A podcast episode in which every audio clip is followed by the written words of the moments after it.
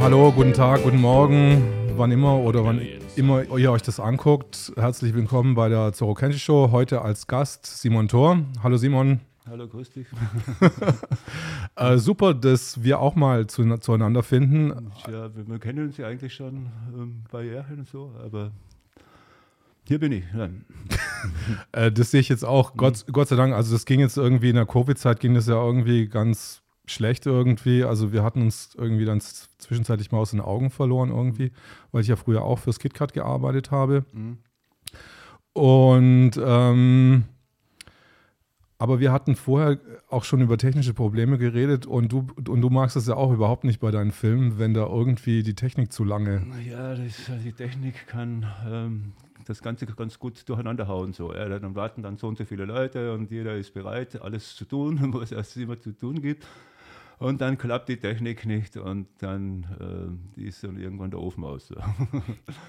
Ja, heute war es auch ein bisschen schwieriger, etwas länger, ne? so, deswegen sagst du das wahrscheinlich. Ne? Genau, ja, weil ähm, letztes Mal, ich weiß nicht, ich bin, immer, ich bin ja bei einem deiner Drehs mit, mitgelaufen, habe ja. hab, hab mir das mal an, angeguckt, wie, mhm. wie das so ist. Das ist ja alles recht, ähm, also diejenigen, die äh, Tor nicht kennen, äh, kannst du kurz mal selber was zu, äh, zu, dir sagen? Also du bist auf jeden Fall, du bist langjähriger mit, äh, Miteigentümer des KitKat Clubs.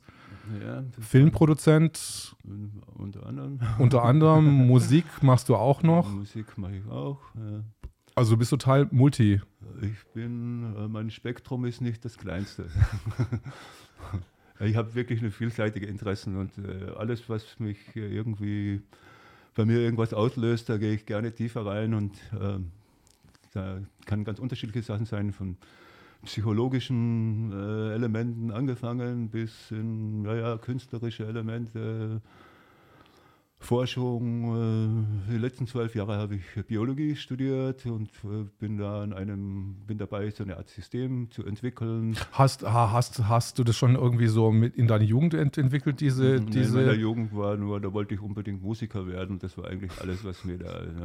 Nee, es gab noch ein Konkurrenzelement dazu. Also, also wenn ich nicht Musiker werden äh, wollte, dann hätte ich, wäre ich gerne äh, Comiczeichner geworden. Da dürfte dir eigentlich gefallen. So, ne? mhm und habe auch äh, dann äh, versucht, die Grafikerschule so äh, irgendwie zu gehen, und, aber da, weil ich damals die ganze Zeit äh, die, die, Schule geschwänzt habe, äh, hatte ich ziemlich schlechte Endnoten.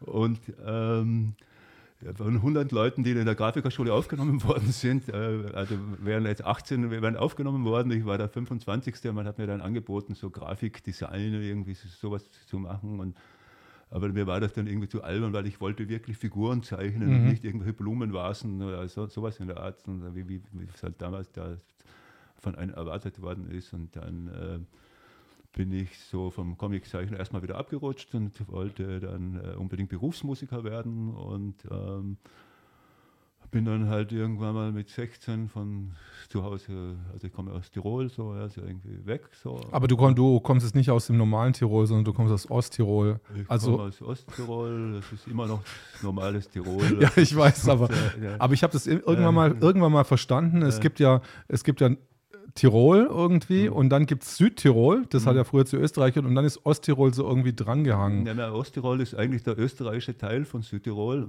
Okay. Und äh, da, da gab es halt irgendwann mal die Grenze, die halt da in, in Kriegszeiten äh, dann festgelegt worden. Es ist so, aber es ist eigentlich sind das dieselben Leute, so wie die Südtiroler. Also, mhm. also, ne? Die Nordtiroler übrigens auch. ja, ich hatte auch schon mal irgendwie äh, kurzzeitig in Innsbruck gewohnt und äh, das sind eigentlich ganz, äh, ja, slash normale Leute. Also, also auf jeden Fall normale Tiroler. Normale Tiroler.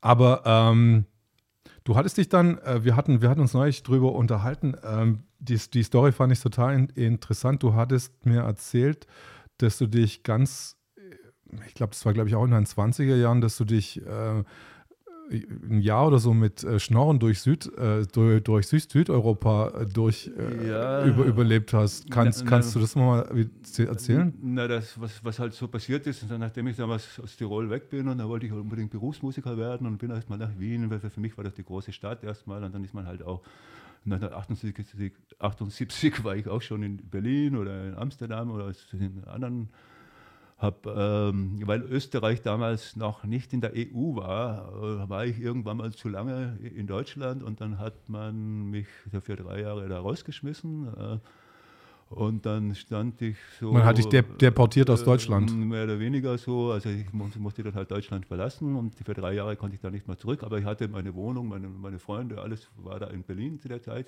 schon. So. Und na, dann, dann, war ich da mit dem Zelt irgendwo wieder in Österreich und dann bin ich halt weiter nach äh, Venedig und sonst irgendwas. Und, ähm, und dann habe ich eine. Aber was wolltest du da unten überhaupt? Na, halt erstmal überleben, weil mhm. ich erstmal rausgeschmissen worden bin. Also mhm. überhaupt da halt. Und äh, dann, ähm, äh, man, äh, dann, dann, hatte ich, ich kann mich erinnern, ich war dann in Venedig vor dem äh, Hauptbahnhof und hatte da im Schlafsack übernachtet und ich hatte, äh, kurz davor war ich im, im Lido da im Venezianer Beach da und ähm, mein Zelt hat zerrissen. Ähm, ein schwuler Mensch hat mich dann versucht, mich daraufhin in sein Zelt einzuladen so, und war also so nett, äh, mir da irgendwie äh, Geld, ein bisschen Geld zu geben, damit ich da irgendwie weiterfahren konnte. Und ähm, dann habe ich äh, eine israelische Frau äh, da vor dem venezianischen Bahnhof da der, der, der gefragt, ob sie die, kurz auf meine Tasche aufpassen kann. Mhm. Und, äh, um mir dieses Ticket zu holen, was, wo der mir da das Geld gegeben hat. Und dann, ähm, dann habe ich mit der Frau die, die, ganze Nacht da vor dem venezianischen Bahnhof verbracht. Im, im Sleeping Bag und äh, immer fast verhaftet worden. Zusammen also, im Sleeping Bag, ja, nehme ich mal an. So, mhm. Und äh, na, die, die wollte dann äh, mich eigentlich nach Israel mitnehmen, aber hatte nicht mehr genug Geld. Ja, so, ja. Und dann meinte ich, naja, wenn du mir vertraust, ja, ähm, gib mir halt mal das, was, was du da noch hast und den Rest stelle ich schon irgendwie auf. So, ja. Dann mhm. bin ich mit dem Geld nach Sizilien gefahren, bin von da aus in die Penepolis und da, äh, da, wollte ich eigentlich so, so eine äh, Tomatenernte machen, weil ich irgendwie gehört habe, dass das geht da nicht. Ich wollte mich halt so Schritt für Schritt irgendwie da rüberkommen, so, um da, dass man wieder irgendwo landen kann und so.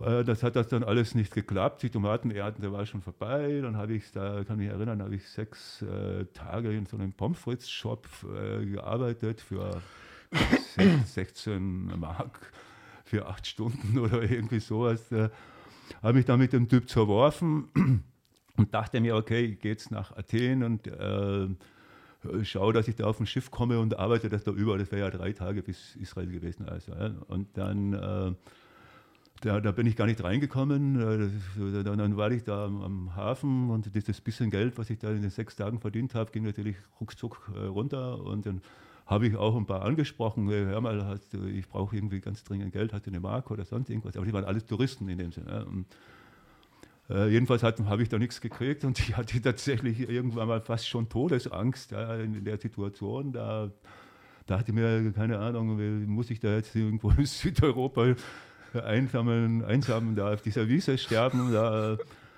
auf jeden Fall, das war so 1982 und da, äh, da gab es, äh, ich bin ja regelrecht krank geworden. Ja. Ich mhm. hatte Fieber gekriegt, ich war die ganze Zeit in meinem Schlafsack. Äh, die, das, das, Geld ging rapide zur Neigung. und dann gab es da noch eine Gruppe von Leuten, die da auf dieser Wiese war, vielleicht 100 Meter weiter. Aber die waren mir zu dreckig. Irgendwie habe ich kein Gefühl gehabt, dass ich sie in irgendeiner Form kennenlernen wollte. Aber wenn man halt quasi nur wenige Leute auf derselben Wiese ist, lernt man sich natürlich früher oder später kennen. Hat sich herausgestellt, waren alles Österreicher, alle auf dem Weg nach Indien. Und ich habe halt auch schon die ganze Zeit äh, da gesehen, wie die, die kamen da immer an mit einer Flasche Wein und dann wieder Brötchen und die ganze Zeit was zu essen. Und es waren schon, schon so zehn Leute oder irgendwie so. Ja, so. Es war mehr meine Arroganz, wo, wo ich da dachte, ich, ich muss die jetzt nicht kennenlernen irgendwie. Auf jeden Fall waren die alle ganz nett und äh, waren auf dem Weg nach Indien und dann äh, meinte halt auch, ähm, wie kriegst du denn, wie, wie, macht ihr das, wie, mit welchem Geld fahrt ihr denn dahin und mhm. ähm, wie, ähm, ähm äh, wie, wie, kommen sie vor allem zu den ganzen Fressalien, die mhm. die da hatten. So. Und dann meinten die zu mir, ja, wir schnorren uns da zusammen. Und dann, äh, die kann erzählen mir keinen, äh, ich habe das auch probiert, äh, das, das ist, was erzählst du mir da so? Ja? Dann meinte er zu mir, na, du musst, du darfst nicht die, die Griechen an, du, du darfst nicht die Touris anschnorren, du musst die Griechen anschnorren. Dann haben die mir einen Zettel geschrieben auf Griechisch, so, ich bin Österreicher, und habe kein Geld mehr, äh, können Sie mir bitte weiterhelfen? Also nicht, nicht so, ich bin so arm wie eine Kirchenmaus, also, sondern einfach eine ganz konkrete, straighte Idee, so also die, die, kürzeste Idee, die man eigentlich haben kann. Ich habe kein Geld mehr und ich brauche Geld, so, ja. Und dann meinte ich auch, das, das, das bringe ich jetzt nicht, das, das, jemanden zu fragen und so. Und dann haben die mir eine Bottle Wein äh, in die Hand gegeben und bin dann einmal den Piräus runter und dann wieder hoch und innerhalb von zwei Stunden hatte ich das ganze Geld äh, für die Schifffahrt und äh, ab da habe ich das natürlich so als junger Mensch wahrgenommen. Da, da kannst du eigentlich überall hin, das, das, das, das, das Element funktioniert überall und äh, man. Äh, Bist du dann nach Israel dann noch weitergefahren? Bin dann auch nach Israel gefahren, bin dann ein halbes Jahr später wieder zurück, war dann ein Jahr in Griechenland, dann zwei Jahre in Italien und in, in, in, Italien hat es dann auch funktioniert, in oder? In Italien hat es auch funktioniert. Das ist ein bisschen anders wie es in Griechenland so. Das hat man mehr so mit mit so einem Schild äh, weniger gemacht. Aber ich bin dann auch dann mit meinen. Du hast, du hast mir erzählt, dass du dann auch McDonalds-Arbeiter gefragt hast, was die so verdienen. Ja, ja, genau. also ich habe dann, äh, ich wollte dann nach, nach äh, eben auch nach Indien, dann ja. aus irgendwelchen Gründen hat es mich da hingezogen und äh, ich habe mir das Geld damals 1900, was war das, 1984 in Florenz innerhalb von fünf Wochen zusammengeschnauert und habe da tatsächlich 100 100.000, was war das, 100.000 Lire an einem Tag verdient, so innerhalb von sechs Stunden. Und das Geld hat man dann äh, mhm. meistens bei McDonalds irgendwo umgetauscht mhm. oder so. Und da äh, habe ich dann mal gefragt, wie viel die da so verdienen. Äh, die, die haben dann sieben Stunden gearbeitet und haben nur 35.000 Lire verdient. Also ich habe in dem Sinne das Dreifache verdient in in, äh, mit, mit dem so. Ja, das war halt irgendwie mit einer so, Stunde weniger, oder? Mit einer Stunde weniger okay. noch zu dem so, ja, ja.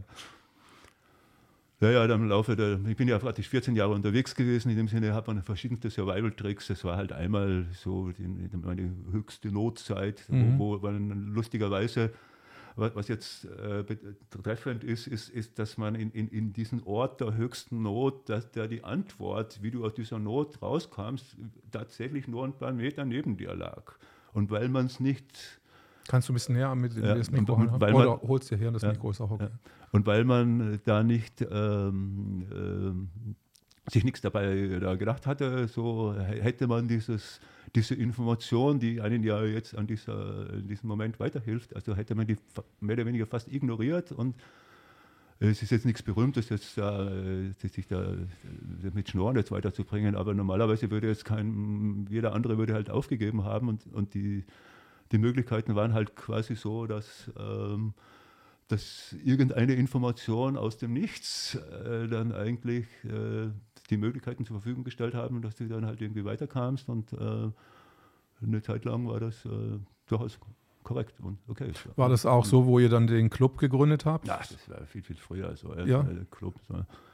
aber, na, aber man könnte sagen, so dieses Straßenleben mit all seinen Umständlichkeiten und keine Ahnung, auch wenn man jetzt irgendwo nach Asien gefahren ist, war halt die die Kohle irgendwann mal zu Ende äh, und da, ähm, äh, da muss, musste sich was einfallen lassen, wie man überlebt. So, ja. Und in dem Sinne hat man schon bestimmte Erfahrungswerte gesammelt, die jetzt vielleicht der normale Mensch irgendwie nicht hatte. Und äh, als ich dann später irgendwann so weit kam, dass man in Berlin dann wieder zurückgekommen ist und der den Club und alles gemacht hat, waren das durchaus solche Elemente, die äh, die so Glückszufälle, die, die man halt einfach aufgegriffen hat, die jemand anderes, der jetzt einfach so straight sein Ding macht, äh, ich, ich, wollte überhaupt keinen Club gründen oder irgendwas, mhm. es hat sich einfach so ergeben. So.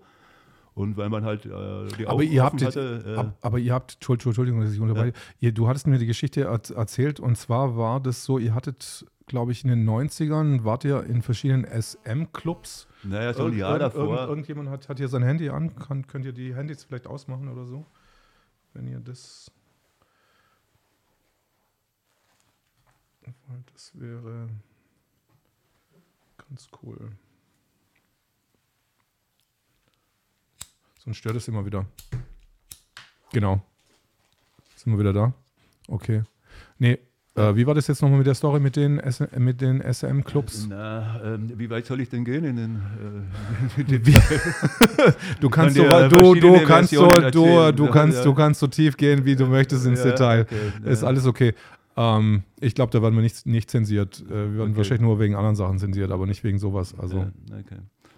Nein, ähm, na, im Laufe der Jahre, ich war schon immer ein bisschen flippig auf, in meinem sexuellen Wesen, glaube ich. Ja. Ich war auch immer ein bisschen von Pornografie mhm. beeinflusst, äh, aber jetzt nicht nur so, sondern und im Laufe der Zeit hat man halt einfach verschiedenstes äh, ausprobiert, natürlich so, äh, angefangen von irgendwelchen Techniken, die jetzt da vielleicht jetzt, wenn man jetzt jemanden kennenlernst, der noch nichts äh, Besonderes äh, Besonderes waren oder so, ja heutzutage will ich jetzt sagen, aber so da ja, irgendwann kam ich halt bis, ich habe dann mit, äh, ich hatte immer das Problem, einen Haufen eifersüchtige Freundinnen zu haben, die mir dann irgendwie richtig auf den Senkel gegangen sind. Und ich habe versucht, dieses Problem von der psychologischen Seite her zu verstehen und zu lösen. Mhm. Ja.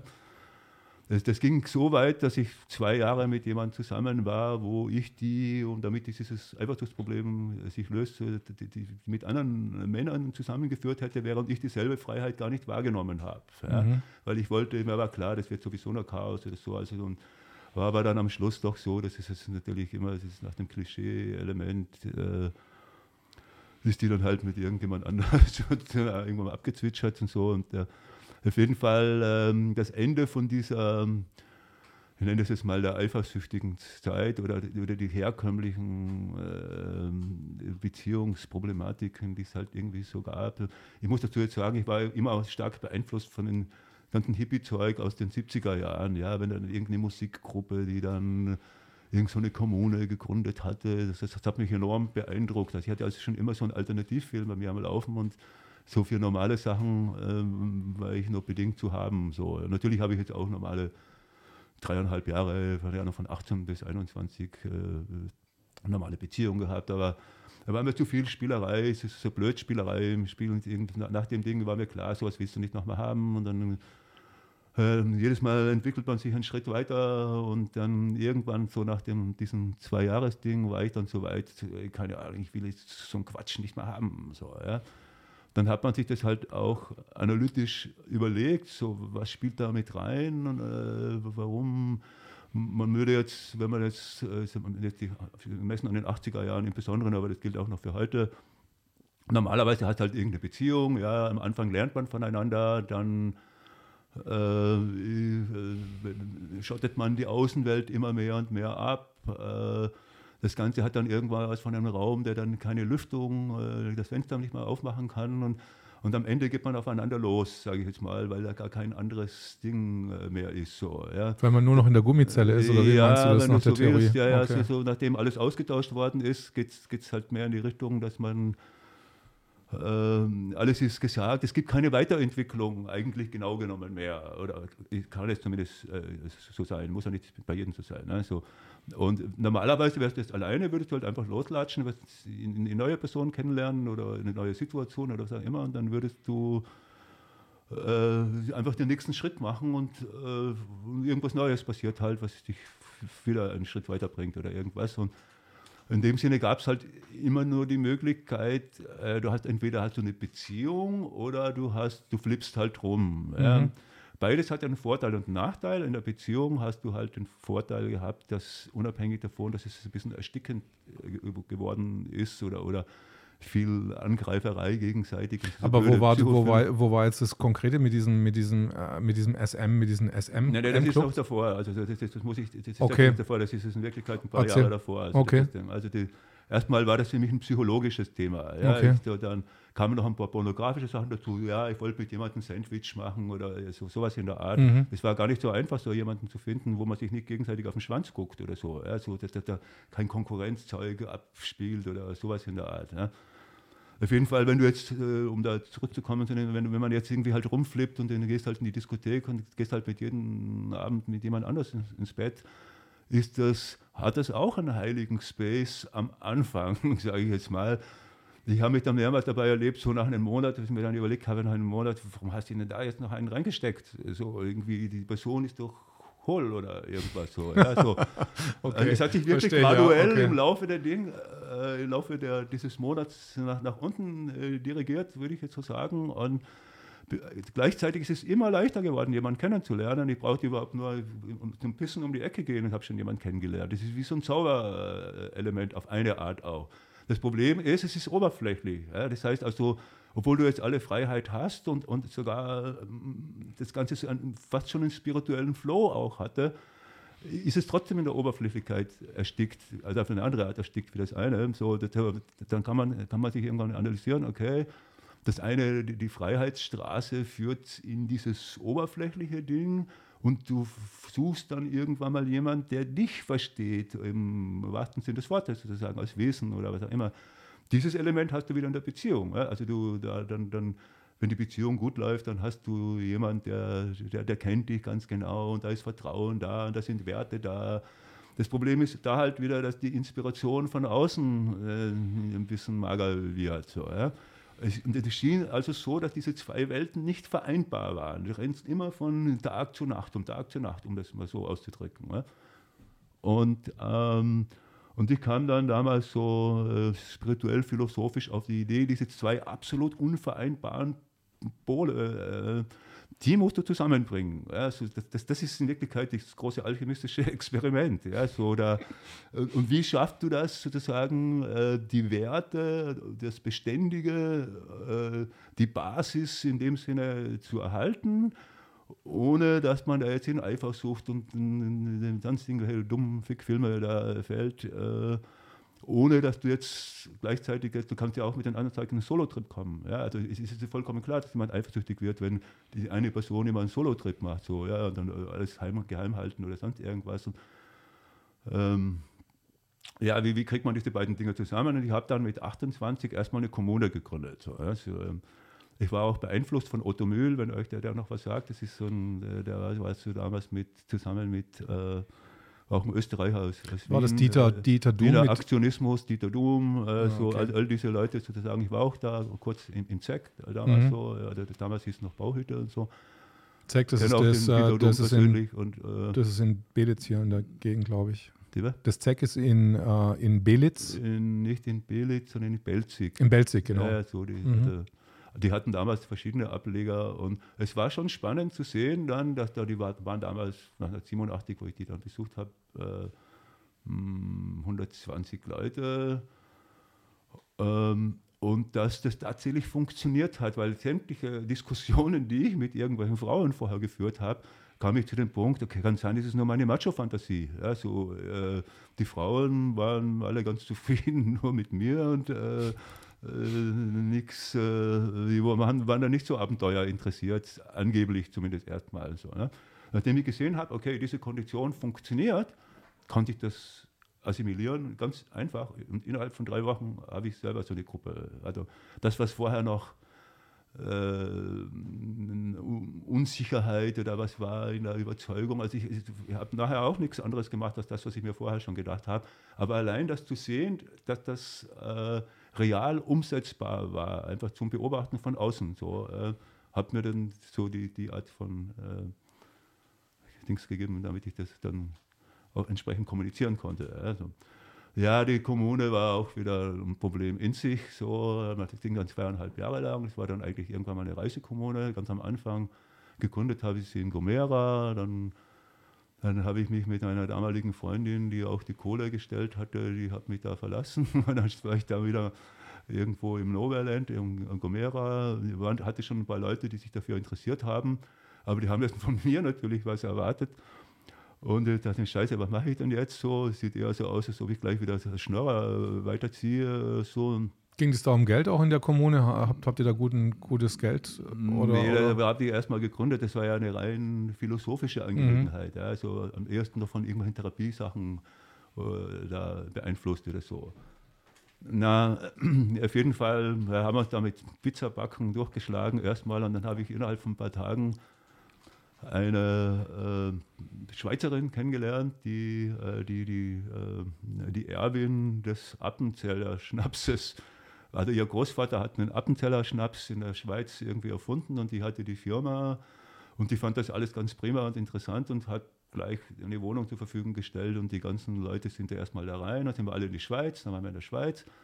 Da wollte man eigentlich so eine Art esoterische Schule, so eine Mischung aus äh, Kommune und, und, Astrologie und also in der Zwischenzeit habe ich ja da fünf Astrologiebücher geschrieben, das ist alles ein bisschen äh, schwieriger zu erklären gerade so.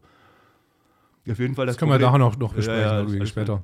Auf jeden Fall in, der, in dieser Kommunezeit, was man da jetzt rausgeholt hat, das war zwar interessant und im wahrsten Sinne des Wortes orgiastisch, aber es war einfach zu eng. Und das Problem ließ sich trotzdem nicht lösen, weil dann war das halt so, ähm, man hat da ganz naiv gedacht, ja, ja, wenn alle dieselben Voraussetzungen haben, so, so ein bisschen kommunistisch und was so, da äh, haben alle dieselben Chancen und alle, aber es, es, es passiert automatisch so eine Art Hierarchie. Ja, so, dass ich jetzt das Alpha-Tier war, war jetzt nicht so komisch, weil ich habe ja die Gruppe gegründet, aber auch bei den anderen hatte ich diese Hierarchie halt automatisch gefügt und die Hierarchie ging einfach von den Frauen aus. Ja. Die Frauen haben bestimmt, wer jetzt das letzte Rad im Wagen war und wer das erste. Wie haben, wie haben die das bestimmt? Die haben das bestimmt durch mm, ähm, psychologische äh, Spielchen, könnte man das fast schon sagen. Ja. Das heißt, angenommen, äh, ich habe mich jetzt mit jemandem verhaddert, ähm, und gibt er jetzt gerade weniger Aufmerksamkeit, dann geht sie einfach zu dem zweiten Typ und gibt ihm die Aufmerksamkeit, der steigt in der Hierarchie und das Ganze, also es kam regelrecht zum Clash am, am Schluss. So, ja, so da, man, man, ich habe dann die Kommune irgendwann mal aufgelöst, weil ich dachte, okay, das ist, die, die, die, die, die Kondition war zu, zu theoretisch. So, ja. Es war ein interessanter Encounter in dem Sinne, war mir auch zu eng, äh, dann, dann, findet man sich halt. Wie viele Leute habt ihr da gehabt? Ach, das war schon eine Schnulli-Truppe, das war so höchstens zehn, immer so, also so irgendwie. Zehn Leute oder was? Ja, so durch, ja. durchschnittlich so. Also. Interessant war jetzt noch, dass man, also einige Leute sind mit mir wirklich durch sechs, sieben, acht verschiedene Länder gereist, dann äh, über diesen Weg. Äh, ja, man hat sich dann irgendwie von Schmuck verkaufen ernährt und war schon alles ganz lustig und ähm, Jedenfalls war dann klar, so Kommune will ich auch nicht haben. So, mhm. also, dann normale Beziehung wollte ich auch nicht mehr haben. So, äh, so und dann, dann ähm, habe ich da ähm, äh, irgendwann äh, war auch klar, ich wollte meine Astrologiebücher in, äh, veröffentlichen. Dazu war mir auch klar, nach 14 Jahren rumfahren habe ich auch keinen Bock mehr. Ähm, habe halt andere Leute angeschaut, die da schon seit Ewigkeiten abhängen und dachte mir, die zehn Jahre älter waren wie ich, ich war damals dann 30, dachte mir, nee, ich, äh, willst du so werden wie die, da geht auch nichts weiter. Also, äh. Und um, um, selber herauszufinden, ob man jetzt wirklich das Genie ist, von dem man immer selber gerne ausgeht, äh, war also klar, ich muss zurück nach Europa, ich muss jetzt meine Sachen veröffentlichen, ich muss schauen, was überhaupt irgendwas passiert. Das hat dann alles doch noch viel länger gedauert, als man dachte. Eigentlich wollte ich nur meine scheiß Astrologiebücher veröffentlichen. Ja, und dann äh, dann war ich da anderthalb Jahre in München, da habe ich auch Kirsten und so kennengelernt, mit der ich dann den Club gemacht habe. Und dann war also klar, wir müssen zurück nach Berlin, weil Berlin war schon immer mein, mein Ort. Irgendwie, irgendwie ging da immer alles auf. So München war nicht mein Ort und dann nehmen wir sie zurück nach Berlin. Aber wart ihr zusammen dann auch äh, zwischendrin mal in Goa oder in Indien? Wir waren auch, äh, die letzte Indienreise war auch mit Kirsten zusammen, mhm. da ist sie auch mitgefahren. So. Es war auch wichtig, dass sie das äh, wahrscheinlich gemacht hat. So. Ähm, auf jeden Fall dann, in, als wir dann in Berlin waren, waren halt auch so die ersten BDSM-Clubs. Es war damals noch, ich kann mich erinnern, Rotkreuz-Club im, im, im, Bunker. Das war dann ein kleines Café einmal die, die Woche. Ja, und, äh, und irgendeine Freundin meinte, hey, da gibt es einen Ort, da kann man Sex machen und so. Wir sind also rumpel die Pumpel alle dahin so und haben dann ähm, ganz äh, war, war, da, war schon spannend, aber wir haben dann auch angefangen, einen Haufen wilde Sachen zu machen, die man halt auch zu Hause auch macht, so ein Faustfick hier und Dings der Bums da, da irgendwie. Und, äh, dann haben wir dann ganz gut eingeschlagen, sage ich es mal. Aber es war auch unsere Naivität, die das da eigentlich äh, gebracht hat, weil ich habe dann erst ein halbes Jahr später überrissen, dass, dass, dass da überhaupt niemand ähm, äh, dass vorher vielleicht irgendeine Domina irgendeinen Sklaven an die Wand gekettet hat, das Ganze in Latexklamotten und da war nichts Sexuelles im Raum. Ja, mhm. Das war halt Fetisch und äh, ein bisschen Ritual, sage ich jetzt mal. Ja.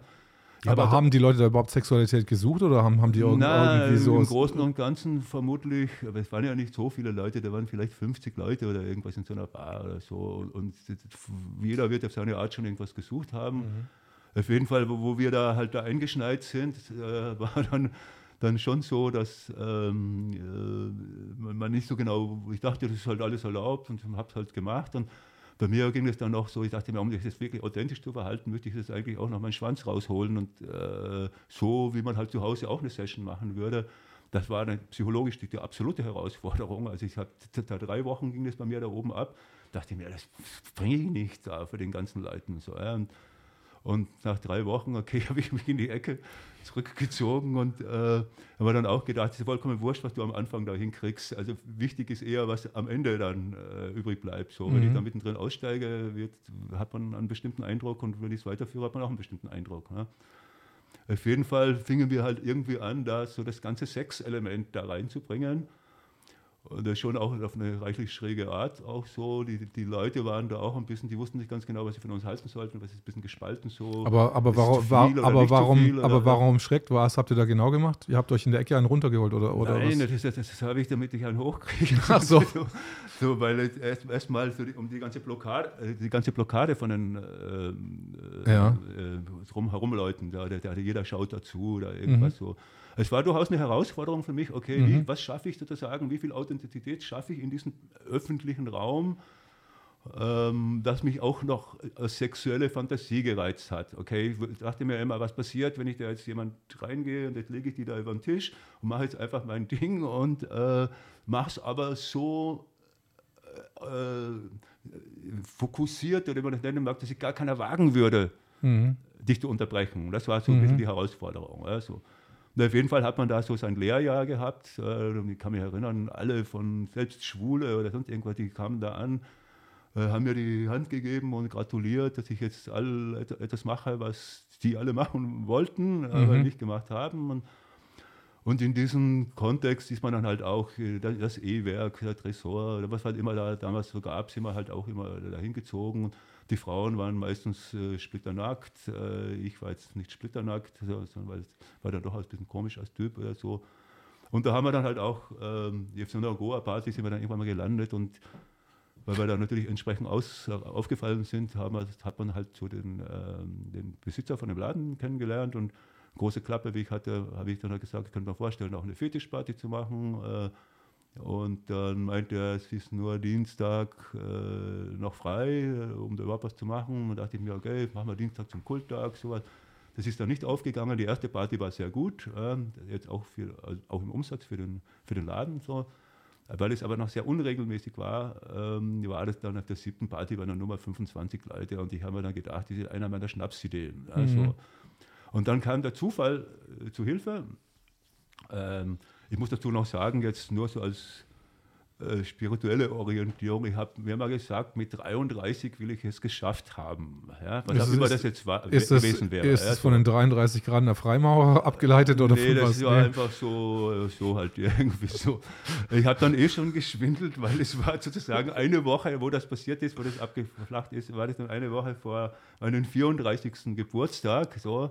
Du hast dich und rausgeschwindelt. Dann, nein, ich war ja, ja noch so 33 war ja noch drin, aber so dann, auf, jeden Fall ähm, war, war das dann so, dass, dass äh, die hatten, die, diese Diskothek, der, der, die Turbine damals in mhm. Kreuzberg, hatte äh, am Mittwoch eine, eine, Lesbenparty und die hat Konkurrenz gekriegt mit einer anderen relativ bekannten Lesbenparty, mhm. Hungrige Herzen, die damals so im SO36 lief. Und die haben uns gefragt, ob wir nicht auf den Mittwoch gehen wollen und die würden lieber auf den Dienstag gehen. Und nachdem das passiert ist, äh, dachte ich mir dann, okay, ich gebe jetzt noch mal alles. Es ist jetzt noch eine Woche Zeit in dem Stil so und habe dann, hätte ich dich auf der Straße oder euch oder wie auch immer da äh, äh, begegnet und ich hätte euch äh, geeignet gefunden für, äh, für, für das, was ich da jetzt davor hatte, da für die Party, dann hätte ich euch einfach eingeladen. Ja? Also mhm. Also ich habe in dem Sinne alle eingeladen erstmal, ja, habe dann äh, habe an dem Abend äh, 200 Euro äh, Mark damals noch verdient. Ja, 100 Mark für den DJ, 100 Mark für uns. Äh, und dann dachte ich mir, okay, die, sind jetzt, die Party war gut, die Party war voll, äh, also von der Quantität wie auch von der Qualität her war das gut.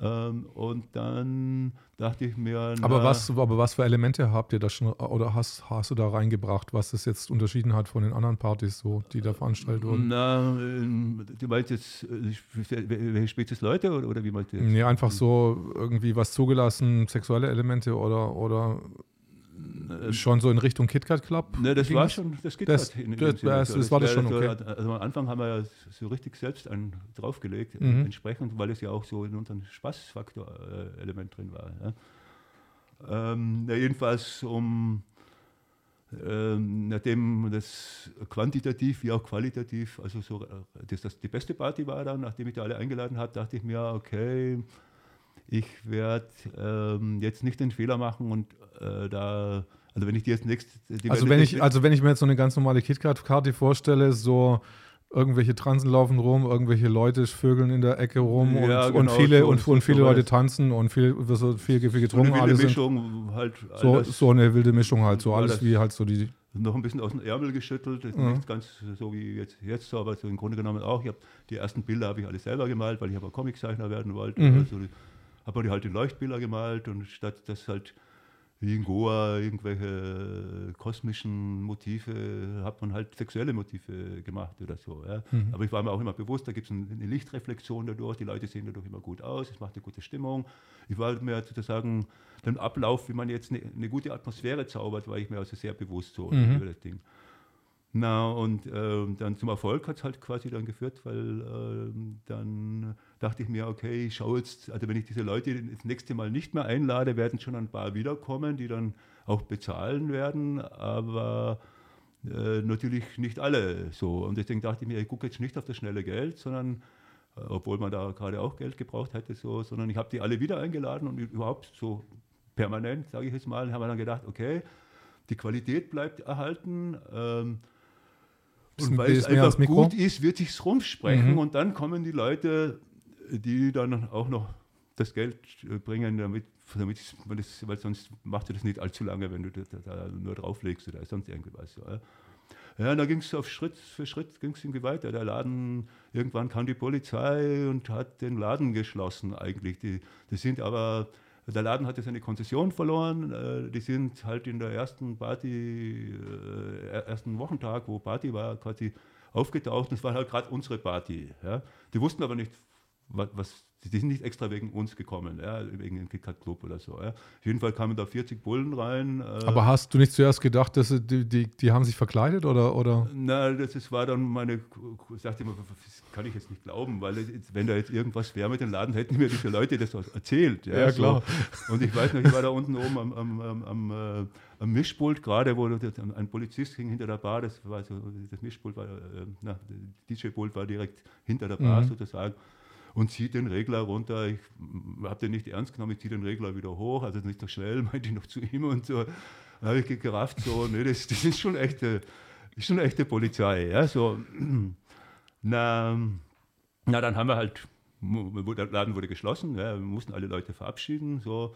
Womit wir dann die Polizei offenbar beeindruckt haben. Also Kirsten hat noch später nackt abgebaut. Äh, so, die, die, haben das ja gar nicht erwartet. Die waren beeindruckt, einen von diesen ganzen nackten äh, schrägen Element, aber auch, dass die Leute, normalerweise kannten die das nur so, dass da irgendwelche Bierflaschen äh, fliegen und, und die, die, die Leute da, die ausbuhen oder so. Und dass das alles so zivilisiert abgelaufen ist, Davon waren die dann relativ beeindruckt, auch dass wir ihnen da mit, mit ihnen da geholfen haben, da das, das, das gut hinzukriegen. Hattet ihr damals auch schon einen relativ strengen Dress, Dresscode oder wie, wie war das? Naja, es war so schon recht nackt. So. Also nackt und, und halt keine Jeans, aber so ja, Glamour, Glamour-Sachen, Anzug. Ja, man oder? musste die Leute am Anfang ein bisschen dazu bewegen. Die, die, die, die waren alle etwas überfordert. Ja, was soll ich denn jetzt anziehen? Und äh, eine Frau ist da weniger überfordert, aber die Männer waren grundsätzlich immer überfordert, ja, weil sie sich das nicht vorstellen konnten und dass er das den Mannrock trägt oder Aber ist mir, mir, war das Fetisch-Element auch nie so wichtig. Mir ging es tatsächlich um Sex. Ja, so. Das heißt, ich wollte irgendwas, äh, ich wollte irgendwas Wildes äh, mhm. sehen. Da. Ich, mir hat der Tabu-Buch gefallen. Mhm. Ja, so die, die, die freie, das freie Element. Und das Fetisch-Element hat halt genauso ein, äh, dazu gepasst wie auch ich bin aber auch, es ging auch nicht nur um Sex, weil es war ja nie ein Swingerclub oder sowas in der Art. Es war halt eine wilde Mischung von dem, was man selber war. Und wie mir selbst so eine, äh, eine Party gefallen hat, so habe ich das gestaltet. So, ja. mhm. Das heißt, die Musik, die, ich bin auch Tänzer, ja, so, äh, dann äh, die, die Möglichkeit, jetzt alles an Ort und Stelle zu erledigen oder, oder nicht nur zu erledigen, sondern Hattet ihr eigentlich damals der die, für die Situation als solche kannst du als Eigen, Eigenkondition ja. benutzen. Ja, und das, das, war interessant. Also das Ganze, das äh, war halt einfach eine Fantasie von mir. Also so wie ich halt verschiedene andere Trips hatte, war das halt irgendwann mal Sex in der Öffentlichkeit. Ja. Das war dann später ging das da wieder weg, wo ich dann angefangen habe mit meinen Filmen. Da habe ich sowieso alle meine Fantasien da Aber ausgelebt und war das nicht mehr so wichtig. Und der Club war für mich dann mehr als ein soziales Element, wo ich meine Freunde treffe oder so. Ja. Ich habe nur noch eine Frage zum, zum Club. Äh, dieses, äh, dieses Element, dass jetzt die Bardamen alle unten ohne äh, ähm, ähm Na, das servieren. Angeführt. Das hast du angeführt? Ja, ja, es war also vollkommen klar. Also wir waren ja schon alle. Äh, die Leute, die am Anfang dabei waren, es waren alles unsere Freunde. Ja, mhm. also gesagt, also du gehst hinter die Bar, so und dann. Aber die, die, dass die jetzt alle hinter der nackt hinter der Bar sind, weil hat es jetzt nicht hatte jetzt kein voyeuristisches Element, wie man das annehmen würde, sondern es war eher, ich fand es einfach wichtig, dass, also wir waren ja ein Vorbild für die Leute äh, automatisch so. Ja? Mhm. Also ganz egal, was ich da für eine Aktion gemacht habe, mir war klar, dass ich in dem Moment immer eine Art Vorbildfunktion auch habe. Das heißt also, äh, man muss erst sehen, wie einer das macht, dann, äh, dann denkst du darüber nach, du schaust dir das an, und dann sagst du, finde ich gut und mache ich vielleicht auch oder so. Ja? Und, ähm, und die, die Rolle der Frauen, dass die jetzt unten ohne war, war also nicht, damit ich da einer einen drauf abwichs, sondern dass die anderen Frauen sehen konnten, äh, dass da nichts dabei ist. Ja, so, das, das, also dem, das war das wichtigere Element davon. Mhm. Also. Aber wo habt ihr dann, als, als du mit deinen Filmen angefangen hast, das war ja so Ende der 90er, vermute ich mal. Ja, das sind so 98. 98. Ähm, ihr habt dann ja irgendwie auch irgendwelche Szenen auf der Straße gedreht. Ist da nicht immer die Polizei gekommen oder wie hat ja, sich ja, das da? Jedes zweite Mal kam die Polizei. So, also am Anfang habe ich mir da fast in die Hose gepinkelt. So. äh, musste wirklich alle 15 Minuten in die Büsche. Und äh, nachdem ja da klar war, die kommt sowieso jedes zweite Mal, ist mir dann auch klar geworden, okay, die kommt zwar, aber die haben nie was getan. Ja, das heißt also, die, die war, die kamen, die, ich habe dann überrissen, dass das der interessanteste Einsatz des Tages für die war. Und äh, entsprechend habe ich dann, habe ich dann auch mit denen kommuniziert. So, äh, und wir hatten sogar einen, einen Fall, das war, das war wirklich eine äußerst absurde Situation. Also, bin ich da mit meinen Mädels da die neue Schönhauser entlang gelatscht und die die hatten einen Arschdillo und zwei Kilo Ketten an der Muschi und, und, weil die Leute halt immer gut reagiert haben, sind wir halt irgendwann mal, hat sich das so entwickelt, dass, dass dann, dass man sich da nichts mehr dachte. Ich habe mich dann wie ein KitKat gefühlt, so, ja, so ein bisschen von einer Bar zur anderen.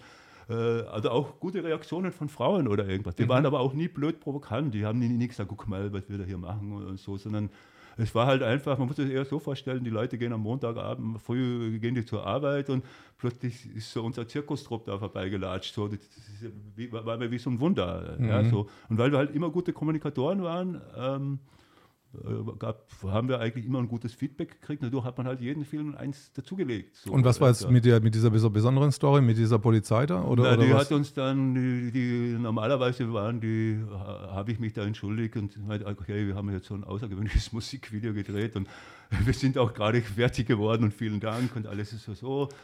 Ähm, weil ja das, wir haben ja niemandem was getan. Ja, also es ist ja auch nicht verboten, dass Frauen nackt auf der Straße rumlaufen. Also Exhibitionismus ist nur für Männer verboten, als Schutz für die Frauen. Ja, so mhm. muss man ja auch wissen. Also, ja. ähm, na, auf jeden Fall äh, bei der Situation habe ich, gehen wir schon erstmal so ein bisschen äh, der, der Reis, weil die waren erstmal ein bisschen aggressiver haben uns gleich da in den zweiten Hinterhof gekarrt äh, und, äh, und die Mädels standen dann da mit, ähm, mit diesen zwei Kilogramm Ketten da dran und der Polizist schaut die an und meinte, dann irgendwann das eine Mädel, tut das nicht weh? Ja, so, und das Mädel da, nö. Und dann meinte er da tatsächlich, okay, kannst ja sagen, äh, ich, stehe auch selber auf BDSM. Ja, so. Also ich hatte immer den, das Glück sozusagen über meine Kommunikationsgabe auch so, mir war klar, das sind auch nur Menschen. Ja, so. Und was, was ist daran Schlimmes, wenn irgendwas Verrücktes passiert? Äh, wir, wir, tun ja niemandem was, sondern es mhm. war halt wirklich äh, schon klar, man hat ein Tabu übertreten, aber im durchaus witzigen Sinne. So, ja. Und dann habe ich den gleich überredet, dass wir weiter drehen können. Ja, so, und dann das ist dann auch alles ein Film. Der war dann auch in der, in der Szene dann noch, auch noch drin, der Originalpolizist oder nee, so ein den, bisschen. Den, den haben wir jetzt nicht extra gefilmt, aber Mhm. es ist im Film ist es gerade noch drin, dass die Polizei kommt und äh, haben sie mal einen Ausweis und, Mhm. äh, und dann ein paar Minuten später äh, gehen wir halt weiter in der neuen Schönhauser Straße und wir reden die ganze Zeit über die Polizei, wie cool sie reagiert hat. Ja. Aber ähm, dein, das ganze Porno-Business ist ja dann irgendwie ziemlich, also du hast ja unglaublich viel ge- gedreht einfach in. in Ja, ich habe damals 230 Filme gemacht, die waren alle zwei Stunden lang. Es waren ganz unterschiedliche Genres. Äh, eine Reihe im Club, wo man eigentlich nur die Kamera angemacht hat und die Leute sind davor gesprungen, also ohne Führung irgendwas. Und die Sachen auf der Straße, die, wo es halt über das, über wie weit kannst du gehen, bis du verhaftet wirst, spielst du. Dann, äh, ja, ja, an die ersten Filme habe ich noch alle, war ich noch selbst Darsteller und äh, ich war schon ganz originell, aber da dachte ich mir auch, okay, nach dem sechsten Film, vielleicht sollte man ein paar mehr dazu holen und dann war der Kameramann irgendwann überfordert, äh, wusste nicht mal, wo, er mit seiner Kamera hin sollte. Dann meinte, gib mir mal das Ding und dann habe ich sozusagen so die Kameraarbeit entdeckt und daraus ist dann so eine, später dann so eine Gangbang-Serie geworden, das ist jetzt immer mehr geworden und äh, so. Und da habe ich da den, die, die Darstellerinnen mehr oder weniger live vor der Kamera ähm, zu all diesen Sachen überredet, äh, die, die man halt dann im Film gesehen hat. So, ja. Man hat natürlich schon vorher auch ein bisschen abgequatscht und natürlich war auch klar, dass die jetzt auch Nein sagen konnten, ist ja gar keine Sache. Ich meinte dann halt, pass auf, wenn irgendetwas zu viel ist, dann, ich sag's dir natürlich nein, aber wenn jetzt gerade, bei mir gab's, meine Filme waren immer sehr dialoglastig und äh, viel schwarzer Humor drin und ich meinte dann halt so, pass auf, wenn jetzt gerade jemand einen, lustigen Spruch sagt, lass ihn den Spruch bitte noch zu Ende sprechen und dann sag Stopp. Ja, so. So hat es auch immer geklappt. Es gab in dem Sinne eh nie ein Problem, äh, weil, weil man ja auch, äh, viele der Dinge sind nicht so schlimm, wie man sich das vorstellt. Ist von außen denken, haben sich dann viele Leute gedacht, was macht er da mit denen oder setzt er die unter Drogen oder was sonst irgendwas. Nichts davon äh, trifft zu, weil die Leute mussten dialoglastig sein und die, die durften nicht drüber sein. Und, und mir geht es ganz ehrlich gesagt auch um den bewussten Sprung. Ja, so, ich, ich, das ist, war ein Experiment, äh, in dem Fall das Experiment ausgeliefert äh, sein bei den äh, Filmen. Es ging darum, was passiert, wenn du einmal nicht die ganze Zeit Nein sagst. Ja? Mhm. Also der, der, Vorteil jetzt so für Frauen, die jetzt, sagen wir mal, jetzt ein, äh, tatsächlich dieses Experiment als Sprung, als psychologisches äh, Sprung gemacht haben, war halt, es passiert in jedem Fall, während das Problem, das du jetzt hast mit einer Zweierbeziehung zum Beispiel, äh, dann sagt der eine, hat, er, hat jetzt vielleicht einer gerade einen Film von mir gesehen und sagt er seiner Freundin jetzt, äh, du, das würde ich auch gerne mal ausprobieren. Und dann probieren die das vielleicht irgendwie aus. Die haben weder technisch eine Ahnung, wie das funktioniert. Es gibt jetzt meistens zu jeder Technik auch irgendein Geheimnis, weil die konnte ja auch was falsch machen. Also, es ist vollkommen wurscht, was es jetzt ist. Also mein Spektrum war ja eh ganz außergewöhnlich so, wie die Leute ja wissen, die jetzt meine Filme gesehen haben. Aber trotzdem gibt es zu jedem einzelnen Ding, das wir da gemacht haben, auch ein, ein Geheimnis. Manchmal ist es ein hygienisches Geheimnis, manchmal ist es einfach ein technisches Geheimnis. Du kannst jemanden auch mit Aschvögeln wehtun, äh, wenn der nicht weiß und dann stopft der da daneben und dann mal sehen, wie die dann springen. So, also so, es, und, und die, die, meisten Personen würden halt äh, dann sagen, ja, habe ich mit meinem Freund ausprobiert und hat wehgetan und ist nicht mein Ding. Und dann habe ich den halt begreiflich gemacht. Es ist natürlich nachvollziehbar, dass es mit jemand ausprobiert haben, der, jetzt ihr Vertrauenspartner ist, aber es ist vollkommen unabhängig davon, ob, ob der Vertrauenspartner ist. Der muss einfach wissen, was er tut in dem Moment. Ja? Und, und, dann kann er ganz viele Sachen machen. Also, ja. Und ähm, aber du warst, ihr wart zeit, zeitlich irgendwie Nummer vier des, der größten Pornoproduzenten in Deutschland? Ja, so oder? genau kann man es nicht sagen. Aber es gab oder? damals 400 äh, Pornofirmen und wir waren in jedem Fall unter den ersten zehn, vielleicht sogar unter den ersten fünf. Das rechnet sich so aus, dass, dass wenn man jetzt eine Videothek damals äh, so und so viel Budget zur Verfügung hatte, um jetzt neue Filme einzukaufen im Monat, dann würden sie halt so die üblichen, äh, üblichen äh, Firmen kaufen, wie Magma und John Thompson und was halt alles damals gab.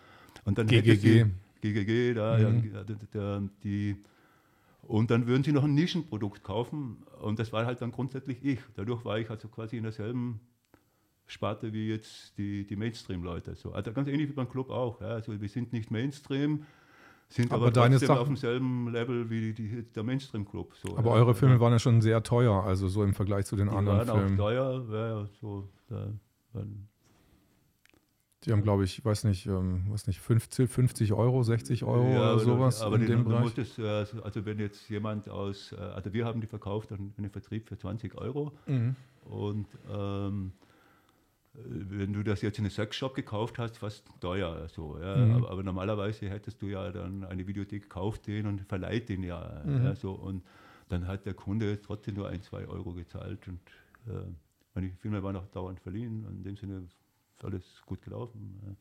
Aber irgendwann hast, hast du mal gesagt, dass du irgendwie Stopp machst. Also, dass du. Das ja, mir ist es irgendwann, so nach neun, zehn Jahren, ist mir das auf die Nerven gegangen, aus verschiedensten Gründen. Das war nicht nur ein Grund, warum ich Stopp gemacht habe. Ähm, die Branche ging allgemein ein bisschen runter, weil halt das Internet, die ganzen Freifilme das immer mehr übernommen haben. Das war 2005, so 2006 oder so? Ja, oder? ab da so hat man das bemerkbar gemacht. Äh, ich habe es zwar nicht im Besonderen bei mir gemerkt, also die sind immer noch gut gelaufen, aber trotzdem habe ich natürlich auch Abonnements verloren, weil ja die Videotheken zugemacht haben. Also die können ja nicht alleine nur von meinen Filmen leben und äh, da haben halt nicht mal so viele Leute dahin und dann aber dann kamen noch andere Sachen dazu, äh, wo mir das dann, äh, wo ich mir dann zwischendurch sogar dachte, alle, die Porno machen, die haben einen Knall. So.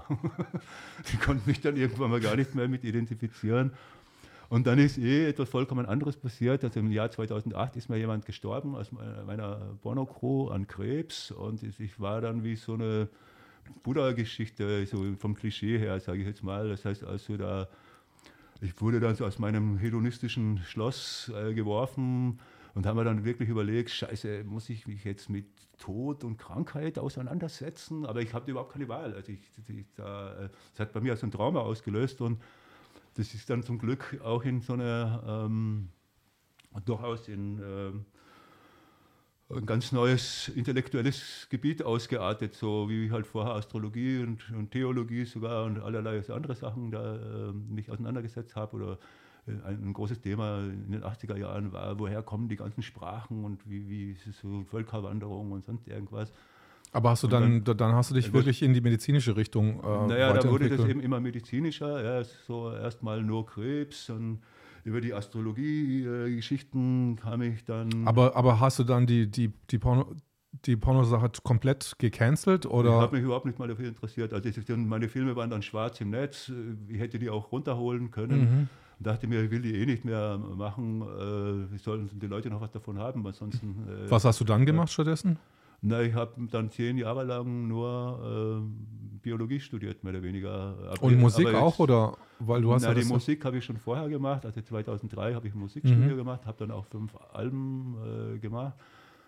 Und in, ich wollte da auch zuerst mehr in die Musik rein, äh, nach, den, nach den Pornos. Und ähm, habe dann auch so drei Live-Konzerte und alles, aber irgendwie nach zehn Jahren Output hatte ich einfach das Bedürfnis nach Input und dann kam mhm. eh diese, diese Geschichte mit diesen Krebsmenschen und dann äh, war es dann, ja, dann, dann, dann, dann mein, mein, geflippter Geist hat sich dann im umgekehrten Sinne interessanterweise äh, ist, ist, ist, also ist der dann gestorben oder was ist? Der ist gestorben. Der ist gestorben, okay. Ich habe schon einige Leute gesehen, die, die leider inzwischen gestorben sind. Aus dem Grund bin ich so mit dem, hm, mit dem normalen Medizinetablissement, kannst mich hm, nur bedingt überzeugen. Äh, ist ein langes Thema, das mhm. kann lässt sich in zwei Minuten nicht abarbeiten. Auch die Alternativen sind nicht unbedingt die besseren, notwendigerweise so.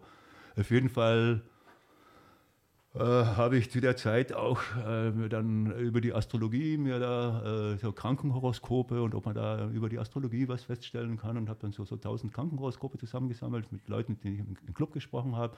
Habe so eine kleine Statistik, so 50 Krebshoroskope, 50 Herzkasper, was es alles dazu gibt und so. Und man konnte da schon eine kleine Statistik feststellen. 1000 Horoskope sind nicht genug natürlich, aber auf jeden Fall konnte ich dann sagen, von den 1000 äh, Krankheitsdingern waren ganz drei, immer drei Planeten im Spiel, immer drei mathematische Punkte im Spiel. Also ich hatte nur tatsächlich vier welche, Horoskope. Welche Planeten waren das? Ähm, äh, Uranus, Neptun und Saturn, also mhm. nichts Pluto, wo das heißt, Pluto macht Krebs, alles Quatsch, so irgendwie so in. Ähm, und habe dann, weil das für mich auch ein neues Gebiet war, ähm, dann irgendwann begriffen, okay, der Grund, warum diese Sterne überhaupt auf uns wirken können, also jetzt, und aus meiner Sicht, der ich jetzt 40 Jahre Astrologie mache, kann ich sagen, es ist nicht eine Sache des Glaubens, ob, ob die Sterne jetzt wirken oder nicht, es ist genau umgekehrt. Also die Pseudowissenschaft, die das nicht, die, die glaubt einfach nicht, dass sie funktioniert. Jeder, der sich damit auseinandersetzt, wird sehen, dass sie funktioniert. Ja. Natürlich gibt es auch bessere oder schlechtere Systeme, aber ähm, empirisch ist es ist so einfach. Natürlich kannst du jetzt projizieren, wie ah, ich habe diese und jene Konstellation und das halt diese und jene. Aber wenn du es von außen siehst, dann hast du halt keine Ahnung, bestimmte Charakteristiken und die, wenn du jetzt zehn Leute äh, nebeneinander stellst, siehst, äh, die haben alle dieselbe Konstellation, du siehst, die haben alle ganz genau diese eine Charakterart oder äh, der eine ist zu laut, der andere ist zu leise und, und dann mit der Zeit, ich habe mir auch gedacht, ich bin jetzt 61, ja, ich habe immer noch einen Stoffwechsel wie, wie ein 20-Jähriger, so, um das mal so lustig auszudrücken äh, warum kann der andere, schaut an Brot an und ist schon ein Kilo dicker. Und, und also ich habe das dann immer mehr, immer mehr in Hormonforschung gegangen.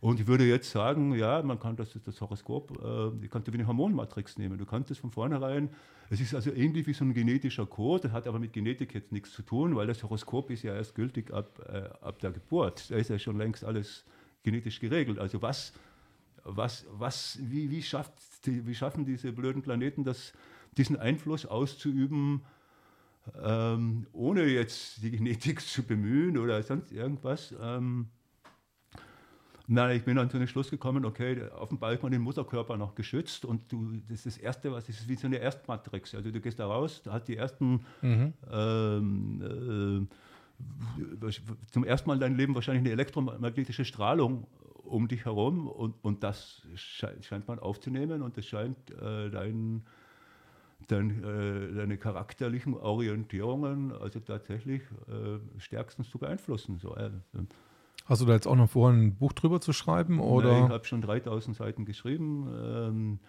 es ist leider teilweise ein bisschen schwierig.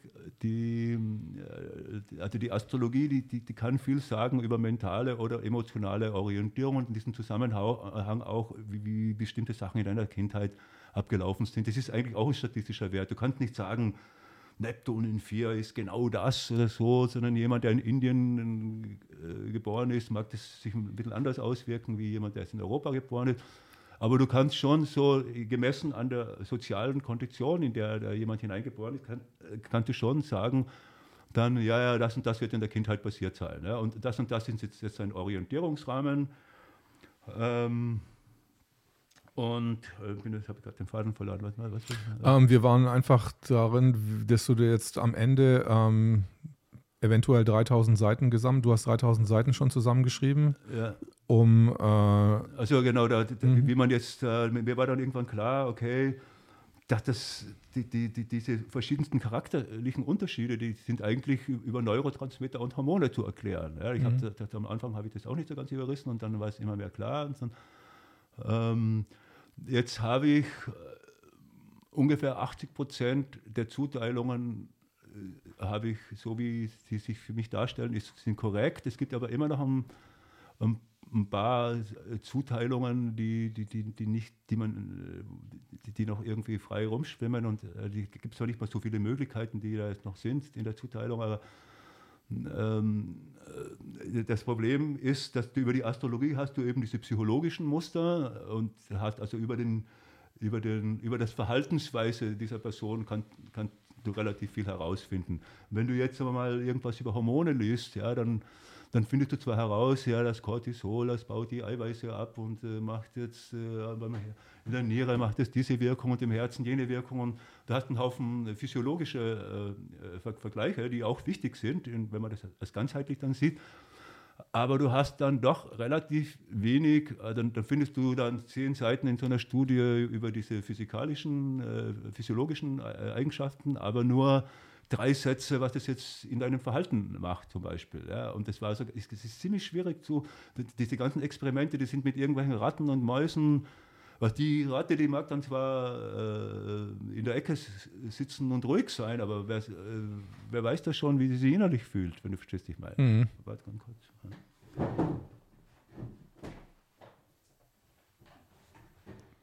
Zigarette runtergeflogen, oder? Ja, und jetzt da einen Content zu finden, wo du diese beiden Sachen in Übereinstimmung bringst, ist es gar nicht mal so einfach. So, ja. Bei bestimmten Planeten ist es absolut klar, da kannst du regelrecht wie jemand das Dopaminspiegel im Horoskop ganz, ganz leicht feststellen so, oder auch Noradrenalinspiegel oder auch Adrenalinspiegel. Ja. Und bei den ganzen Nachthormonen und so wird es schon wieder schwieriger. Ja, die, in, in, wenn man davon ausgeht, dass ein Kreis das Ganze anzeigt, jetzt unabhängig davon, ob man Astrologie glaubt oder nicht, ähm, muss ja alles in diesem Ganzen enthalten sein. Also irgend, in irgendeinem Sektor muss jedes Prinzip enthalten sein, weil ist da, ist da bei dieser Astrologie eigentlich auch die Re Reinkarnation irgendwie eingeschlossen? Naja, die oder? Reinkarnation ist eigentlich ein astrologischer äh, Quatsch, sage ich jetzt mal. Also mhm. kann ich dir auch erklären, wie das funktioniert. Also es ist nicht so, dass, dass, die, dass diese Person wirklich wiedergeboren wird als dieses Individuum, dass sie irgendwann mal war, sondern weil die, das ist ein längeres Thema, also weil diese Alttheologen das so gesehen haben, dass der Geist vom Himmel kommt und sich sozusagen in die Erde inkarniert. Ja. Mhm. Das ist nichts anderes als eine astrologische Beobachtung. Dann findest du im tibetischen Totenbuch irgendwas wie der Geist wartet, äh, um jetzt den Körper, sobald er geboren ist, und, und guckt jetzt dem Vater und Mutter zu. Das ist so ein bisschen lustig halt so, wie sie sich das damals halt so vorgestellt haben. Weil die haben halt begriffen, dass das Horoskop funktioniert ab der Geburt. Mhm. Also haben sie sich natürlich auch Gedanken überlegt, warum das so funktioniert. Im Umkehrfall sind, haben sie dann gedacht, ja, das löst sich alles wieder auf. Und dieser Geist geht zurück an diesen Ort in den Himmel, wo der hergekommen ist. Auf mhm. gut Deutsch, wenn du jetzt ein Skorpion bist, geht diese Skorpionsonne halt wieder zurück in den Skorpion. Also mhm. so einfach war das. Ja. Wenn du jetzt ein bisschen ins Detail gehst, dann kannst du sagen, der Dalai Lama, der jetzt wiedergeboren wird oder irgendwas, dann, dann ist das nichts anderes als, äh, wenn der Lama jetzt das, so ein bestimmtes Horoskop hatte und dieses Horoskop war jetzt sein Geist, mhm. ja, dann ging es um die Wiedergeburt des Geistes und nicht um die Wiedergeburt des Körpers. Weil der Geist ist ja in diesem Körper gefangen gewesen, es ist nachher wieder frei, geht zurück in den Himmel und wird da wieder inkarniert. Mhm. Und also der inkarniert sich dann jedes Mal neu. Und das heißt dann auf gut Deutsch, wenn ich jetzt übermorgen sterbe und ich wäre jetzt ein Lama und ich habe jetzt Saturn in 1 und ich bin jetzt Sonne im Stier und der Mond steht im Steinbock, äh, irgendwie hat, kannten ja nur sieben Planeten, desto mehr Planeten du hast, desto schwieriger wird dieses Spiel. Ja. Dann haben die halt geguckt, okay, jetzt stirbt dieser Mensch und der macht dich, den sein Wesen zeichnet sich dadurch aus, dass er eben diesen Saturn in 1 und diesen Sonne im Stier oder irgendwas hat dann wann ist das nächste Mal unter diesen Bedingungen am, am Himmel sozusagen äh, so, dass, also wann müsste er geboren werden, dass, dass er wieder Stier im Sternzeichen ist, den, den Mond im Steinbock hat und auch noch Saturn in 1 ist mit Steinbock-Aszendent oder irgendwie sowas. Mhm. So, ja. Na, dann hatten die bestimmte, das haben die sich ausgerechnet Natürlich kannst du das Horoskop dann erstellen. Also das Horoskop ist dann ein Ähnlichkeits, hat einen großen Ähnlichkeitswert mit dem Horoskop des Ausgangsmenschen, der jetzt gestorben ist. Aber habe ich, hab ich dann jedes Mal das gleiche Horoskop wieder? Oder nee, das, das ist ein bisschen. Das geht, das geht, ja nicht ganz so. Ja. Das sind also nur Ähnlichkeitswerte. Also die, ja. die Dinge, die jetzt wirklich seinen. Ähm, seinen mentalen Wert ausgemacht haben, die, die, die werden sie genommen haben. Ja, mhm. also, also, wenn ich jetzt tiefliegende Augen habe, wie ich dir da vorher erzählt habe, da, mhm. äh, ja, dann muss er wieder Saturn in 1 haben oder, oder mhm. irgendwie sowas. Ja. Also ähm, haben die halt quasi ein, ein, ein, Horoskop erstellt, was dem am ähnlichsten ist. Mhm. Und da wussten die aber nicht den Ort, wo er geboren wird. Ja. Deshalb sind die dann in ganz Tibet oder sonst wo rumgegiegert und haben halt versucht, dieses Kind zu finden. Die haben halt gesagt, um dasselbe Horoskop wiederzukriegen, müsste jetzt, müsste jetzt ein Mensch geboren sein um den und dem Datum um 5 Uhr morgens oder irgendwas. Mhm. Ja.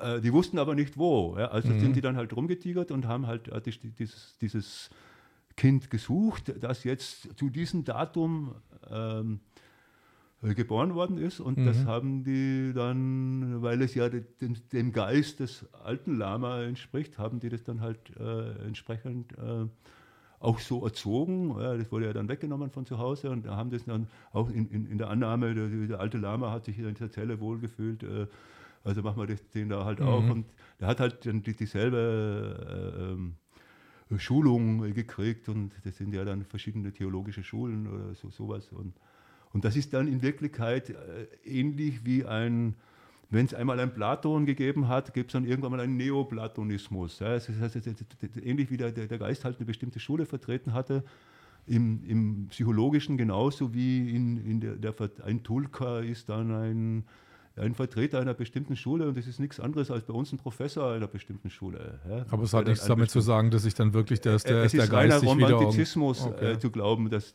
dass man jetzt als Individuum wiedergeboren wird, geht ja gar nicht. Also wenn man jetzt davon ausgeht, dass ich eine bestimmte Mischung bin, also die Sterne, die einzelnen Rhythmen äh, sind natürlich schon in diesem Kreislauf, aber, aber die, die, dadurch, dass da mindestens zehn Planeten, wahrscheinlich gibt es noch zehnmal mehr, also auch noch mit reinspielen, die immer langsamer werden, wirst du keinen einzigen Zeitpunkt auf ganz egal wann im Universum finden, der, der ganz genau gleich ist. Ja. Du kannst sagen, ja, der Mond ist wieder genau an der Stelle oder Saturn ist wieder genau an der Stelle oder sonst irgendwas. Aber da, wenn, wenn der 30 Jahre später hatte den Uranus oder irgendwelche langsam laufenden Planeten schon längst und in irgendwelchen anderen Stellen. Ja, so. Also auf jeden Fall sehr spannend irgendwie. Ist, ist jedenfalls spannend, mhm. weil es ja auch Kulturgeschichte ist. Man, man muss jetzt den, den Esoterikern muss man jetzt vorwerfen, die, die sind so viel so romantisch drauf. Auch was die Erleuchtung und alles das ganze Krempel, so, die, was sich die, die, Alten dabei gedacht haben, steht in keinem Fall im Verhältnis zu dem, was die Leute heutzutage da hineinprojizieren. Also. Aber es ist wirklich interessant als äh, Kulturgeschichte, auch als philosophische Geschichte. Viele der alten Weisheiten sind nach wie vor gültig, so wieder anderes ist absolutes Mittelalterquatsch. So. Also, dass man halt im Laufe der. Aber es gibt so äh, generelle Grundgesetze, die, äh, die, sind. Da kann man auch den Hut ziehen, was die da damals schon alles rausgefunden haben. So, ne? Du hast jetzt aber wieder letztes Jahr angefangen, doch wieder Filme zu machen, obwohl es dich. Äh, obwohl du irgendwie die Schnauze voll hattest, irgendwie vor so langer Zeit. Aber du hattest gleichzeitig auch irgendwie angefangen mit Musikvideos zu Na, produzieren, ich habe halt in der Zwischenzeit, äh, irgendwann mal waren, wurden 700 Songs, äh, mhm. die waren alle viel zu gut, um sie nur zu Hause für sich selber anzuhören. Dann dachte ich mir, okay, ich muss jetzt irgendwas machen. Ein normales Musikvideo hat mich nicht gereizt. Also irgendwas ähm, Außergewöhnliches oder so muss dann schon drin sein. Und ähm, dann habe ich also vor drei Jahren angefangen, jetzt dann, ähm, keine Ahnung, äh, erotische Musikvideos zu machen, die, ähm, die, sich aber alle an diesen alten Texten, die ich da singe, äh, orientieren. Es war also gar nicht so einfach, so eine erotische Assoziation zu finden, mhm. äh, weil die, die, die, die, Altpoeten, die ich da interpretiere, da Haben, äh, hast, hast, du was irgendwie im Netz, wo wir an, angucken können irgendwie? Ja, ich, ich, äh, die, die, Filme gibt es jetzt unter nude-poetry.com. Können wir da uns irgendwie mal das einblenden kurz? Wir Wenn wir das können. Können wir schon hier. Und es flimmert immer gerade ein bisschen, keine Ahnung warum. Ich hoffe, dass es nicht in der Aufnahme flimmert. Daniel, flimmert es in der Aufnahme oder nicht? Nein. Nicht, okay, dann ist es nur bei uns. Dann ist es wahrscheinlich nicht so schlimm. Ähm, kannst du uns da mal durchnavigieren? Kann man, kann man ein kleines Video mal einspielen oder? Äh, kann man gerne machen. Also ich habe auch da. Was äh, vielleicht nicht äh, gleich von, von YouTube irgendwie wegen Nudity oder so runtergenommen wird oder so. Ähm, na, irgend bisschen was ist natürlich in allen drin. Also mhm. wenn es nur im Hintergrund spielt, weiß ich nicht. So, wir wir, äh, wir probieren es einfach mal aus, falls es irgendwie ein bisschen zu heftig ist, irgendwie, dann, äh, was heißt so heftig? Schauen wir mal irgendwas. Ähm, Sag mal welches. Hm. Na, es sind da auch, ähm, je nachdem, was halt der Inhalt der, der, der also dieses, dieses Ding da in der Mitte, da mhm. habe ich sogar einen, einen, Preis gekriegt beim Berlin Music Video Award. Okay, kannst du mal draufklicken, oder?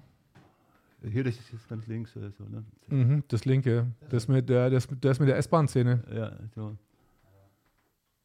Kann man das direkt anklicken? Ich glaube, das kann man direkt anklicken, oder? Theoretisch, ähm, Geht es irgendwie da haben wir auf jeden nicht? Fall auch eine interessante äh, Situation gehabt, weil. Leider nicht. Ähm, tu das mal ein bisschen wieder. Ja? Hm. Ich weiß nicht, wir, wir kommen jetzt gerade nicht drauf irgendwie. Na, da müsst, müsst ihr es euch dann zu Hause dann später mal angucken. Also jetzt haben wir hier gerade auf jeden Fall. Was war jetzt mit dem, mit dem Musikvideo nochmal? Ähm, na, das, das, dieses Besondere, wo ich diesen mhm. Preis gekriegt habe, war ja. äh, eine, eine, besondere Herausforderung. Äh, da muss, muss, ich mich regelmäßig, weil wir da vorhin drüber gesprochen haben, an mhm. meine alten Filme auf der Straße äh, zurückerinnern. weil ein Teil, also die Storyhandlung war halt, mhm. ich singe da von einem braunen Penny, deswegen heißt das Lied, eigentlich ist Braun Penny eine Person in, in mhm. diesem Gedicht, aber ich, ich assoziiere das alles um. Also ich habe dann als Geschichte für das Video einen jungen Mann, der andauernd irgendwelche äh, braunen Pennies äh, unter den, äh, die Röcke von irgendwelchen Frauen schmeißt, damit er das aufgreifen kann mhm. und drunter gucken kann. Normalerweise fängt er sich eine. Mhm. Und bis eine, äh, die das nicht überreißt, äh, diesen Penny hochnimmt und in dem Moment, wo sie ihn anfasst, überträgt sich eine magische Kraft mhm. und sie steigt auf, den, auf diesen Film von den Typen ein und macht mehr oder weniger alles das, was, was jetzt in diesem Flow äh, drinnen ist. Mhm. Die, die, kommen dann an irgendeine äh, Backbank, wo die da anfangen, da, ihr, ihr, Ding zu machen. Und da habe ich dann so eine Moslemfrau dazu gezaubert, die da in dem Moment äh, äh, ja, ähm, sagt, was macht ihr denn da? Und äh, sich da aufregt so. Und äh, die eine Frau übergibt ihr den Penny, die, die, äh, konservative Frau nimmt also äh, den Penny auf, die, die, Kraft überträgt sich auf diese Frau, die andere steigt wieder aus.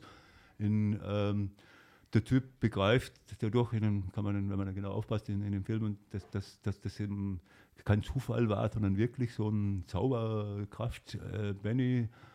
Und in dem Moment kommt diese Person, die ihm eine gescheuert hat, in der ersten Szene wieder vorbei und er denkt sich dann, wenn ich das jetzt, wenn die das jetzt auch macht, was ich will, wenn ich, mhm. wenn ich ihr den Benny gebe, dann ist es wirklich ein Zauber-Benny und die will natürlich nichts mehr von ihm. Also rennt er ja hinterher bis in die U-Bahn mhm. und in der U-Bahn, in, weil äh, in seiner Not schmeißt er dann also diesen Penny zu, sie fängt den aus Reflex und macht diese ganzen Sachen dann in der U-Bahn. Und wir haben das auch in der U-Bahn vor allen Leuten gedreht.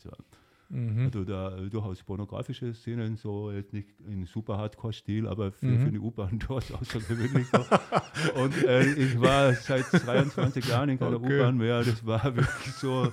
Äh, haben, da, haben, also, haben da Passagiere noch mitgeholfen oder? Äh? Nee, das ist nicht, aber die haben auch nicht, äh, die waren einfach nur gebannt von dem ganzen Ablauf. Mhm. Also da, ähm, und ähm, es hat ja am Anfang, wir wollten das, das, gar nicht so vor den Leuten erstmal machen, sondern wir hatten auch ein, zwei Leute dabei, die jetzt irgendwelche U-Bahn-Gäste spielen sollten. Und jemand war das, noch, war, das, war das noch vor Maskenzeit oder? Vor, vor der Maskenzeit, okay. ja, das war vor, mhm. vor, vor, vor, drei Jahren. Also okay. Auf jeden Fall, ähm, da äh, hat es dann geheißen, ja, du gehst zur Warschauer Straße, da findest du einen Wagen, wo mindestens zwei äh, allerdings etwas, äh, wo ich zwei Stationen lang meine Ruhe habe oder so. Mhm. Und wir kommen dahin, alles brechend voll. so, ich musste mich entscheiden, was mache ich denn jetzt? Und na, dann haben wir es einfach durchgezogen. Ja, dann sind wir von der Warschauer Straße bis in Kudamm-Nähe und wieder zurück. Äh, gleich nochmal die ganze Geschichte und äh, war äh, spannend und äh, es sind natürlich außergewöhnliche Bilder, die man so bestimmt nirgends kriegt. So, Aber das sind ja, also deine, deine Musikvideos haben ja mehr ich habe mir jetzt mal zwei, drei angeguckt auch und die haben ja mehr auch so einen erzählenden Charakter und ja, ich stehe auf wirkt, Geschichten, ich will immer Geschichten erzählen. es wirkt, äh, es wirkt gar nicht so pornografisch, so wo ich, nee, wo ich, wo ich das, nicht, das, ist jetzt, das ist halt, das ist nur so ein Element einfach, äh, was ein, in ein verrücktes Element und ursprünglich habe ich mir gedacht, ich will einfach coole Videos machen mhm. und ich schicke die durch, durch den 18er Bereich von YouTube und dann habe ich mich halt von Assoziationen, die mir gekommen sind, immer mehr in, in, die Pornografie wieder entführen lassen, weil ich, weil ich das jetzt lustiger oder origineller fand. Das, äh, man kann sich da jetzt auf das Musikvideo als solches wahrscheinlich kein Wichsen, weil es ist alles viel zu schnell, es ist halt doch wie ein Musikvideo und dann mhm. siehst du das halt eine Sekunde oder irgendwas so. Ja.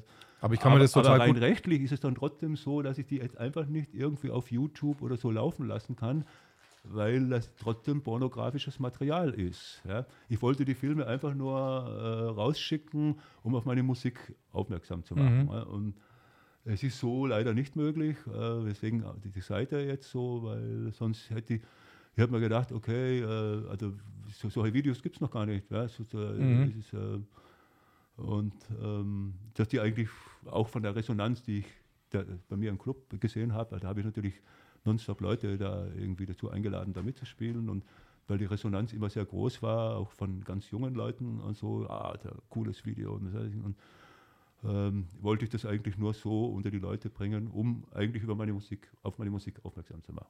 Aber ich muss sagen, ich habe mir jetzt die, die ich angesehen habe, das könnte ganz normal auch in einer ganz normalen Bar laufen.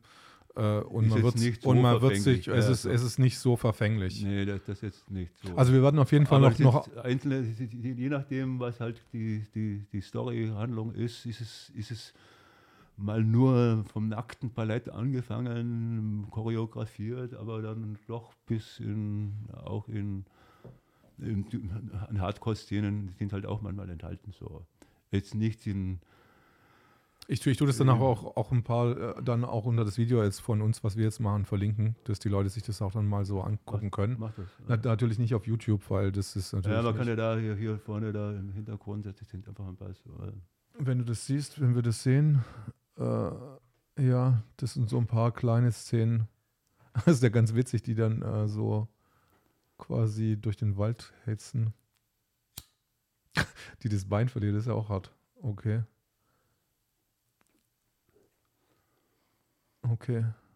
Das ist die bezaubernde Genie gewesen. Da habe ich auch eine Persiflage gemacht. Ja. Den, äh, die Fernsehserie damals so. Ja, ich habe dann irgendwie die, das, diese Fernsehserie Bezaubernde Genie war äh, damals auch auf ein Gedicht zurückzuführen, das Mhm. 150 Jahre alt ist. Und irgendwie habe ich dieses Gedicht vertont, ohne das zuerst zu begreifen. Dann habe ich bemerkt, hey, diese Fernsehserie hat sich auch an diesem Gedicht orientiert. Und dann war natürlich klar, dass die Assoziation die bezaubernde Genie sein musste. Aber hast du dann mehrere Gedichte vertont auch dann? Ich habe 700 Gedichte vertont, so bis jetzt. Aber wie sprichst du das oder singst du das oder Sing das, ja. du singst es und du tust es dann mit Techno oder mit was für Musik unterlegen? Verschiedenste weil, Elemente weil oder? Mhm. mir sehr vieles gefällt. Äh, Es ist jetzt, die Musik ist jetzt nicht unbedingt clubtauglich, Mhm. im Sinne, dass es so Hoppelmusik ist, so, sondern sie sind allerdings schon fett gemixt, so dass man äh, dass das dem Jahr 2021 gerecht wird, so, aber das Spekt musikalische Spektrum ist alles von Techno bis Ballade bis Rock bis äh,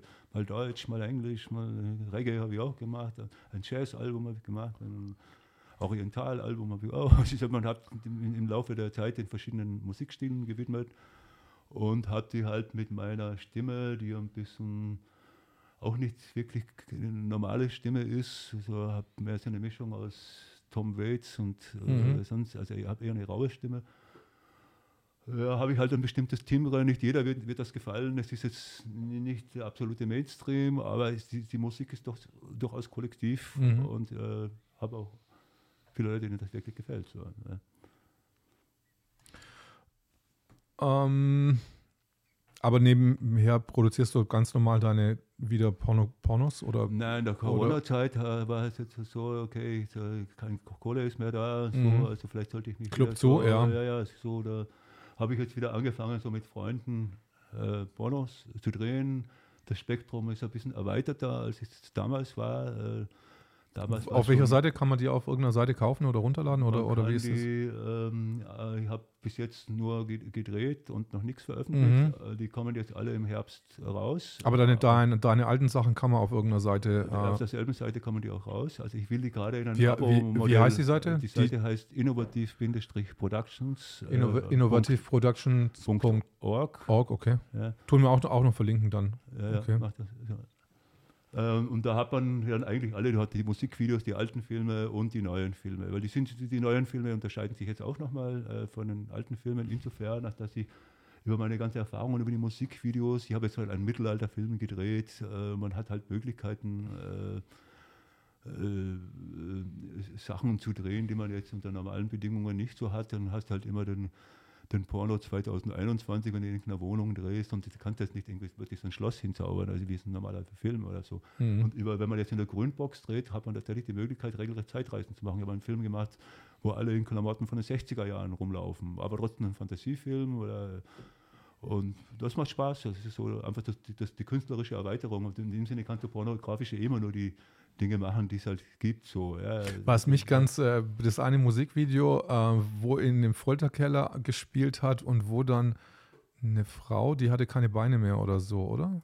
Das war auch in dem Musikvideo drin. Ähm, ein Musikvideo nicht, aber in meinem Mittelalterfilm ist eine Genau. Frau, die nur, äh, die nur ein Bein hatte. Genau, nur, nur die ein habe ich Bein im hat. Club kennengelernt und ich wollte mit der eigentlich ein Musikvideo drehen sogar. Mhm. Dann habe ich mir, hatte einen, einen, ziemlich guten Text so dazu auch und äh, die wollte das dann auch und dann hatte die da dann zwei Jahre lang irgendeine Beziehung, die das nicht wollte und dann war, war da irgendwie nichts mehr und dann war die Beziehung vorbei und dann hat sie sich von selbst wieder gemeldet bei mir, jetzt hätte ich Lust auf dieses Video. Da war aber der Club schon zu. Also, und dann meinte ich, ich mache eh gerade einen Mittelalterfilm, vielleicht willst du ja so eine einbeinige Bettlerin spielen mhm. äh, und äh, ja, die wird dann von der Inquisition und alles, was halt so Pipapo, was halt mhm. so gibt, so, also mit, von Pranger bis, äh, aber es sind so, der Film heißt Der Harlekin, also da gibt es auch noch äh, verschiedene Schwerpunkte. ja, also auch diese Art der Filme gibt es noch nicht, das ist noch nie ein, ein Porno wie ein Spielfilm in, in Grundbox gedreht worden. Also, also wenn ihr dann rauskommt, es ist wie ein Prestige-Objekt, finde ich so. Wir es gut? Ja. Okay. Gut, ich glaube, wir sind fast so, so weit durch. Das KitKat, KitKat hat jetzt wieder offen. Jetzt hoffen, hoffen wir toi toi toi, dass es auch weiterhin offen bleiben kann. Ähm, und wir sprechen irgendwann mal in einer der nächsten Shows drüber, was mit dem Impfzentrum auf sich hat. Das konnten wir jetzt heute von der Zeit nicht abdecken. Im ähm, Impfzentrum gibt es keinen. Ach, nee, nee. Äh, Entschuldigung, das habe ich mich versprochen. Testzentrum. Das war jetzt ein freudscher Versprecher, okay. ein Testzentrum. Ja, die, die, die, Situation ist natürlich kompliziert. Ja, genau. Die Clubs und ähm, äh, Im Augenblick ist leider nicht die Zeit, um da, ähm, da in die Tiefe zu gehen, mhm. wie man das jetzt alles selber betrachtet oder welche Informationen da alle mit reinspielen. Und na, wir werden ja sehen, was die, die Zeit bringt. Genau, ja. das heben, heben wir uns für eine andere Show auf, genau. Dann vielen Dank. Bitte, bitte. War super heute. Ja, vielen Dank. Okay. Und äh, schaltet nächstes Mal auch wieder ein für die Zoro Kenji Show. tschüss. Ciao, tschüss. Brauchen wir einen Abspann? Genau, der Abspann fällt immer. Danke. A million sunshine.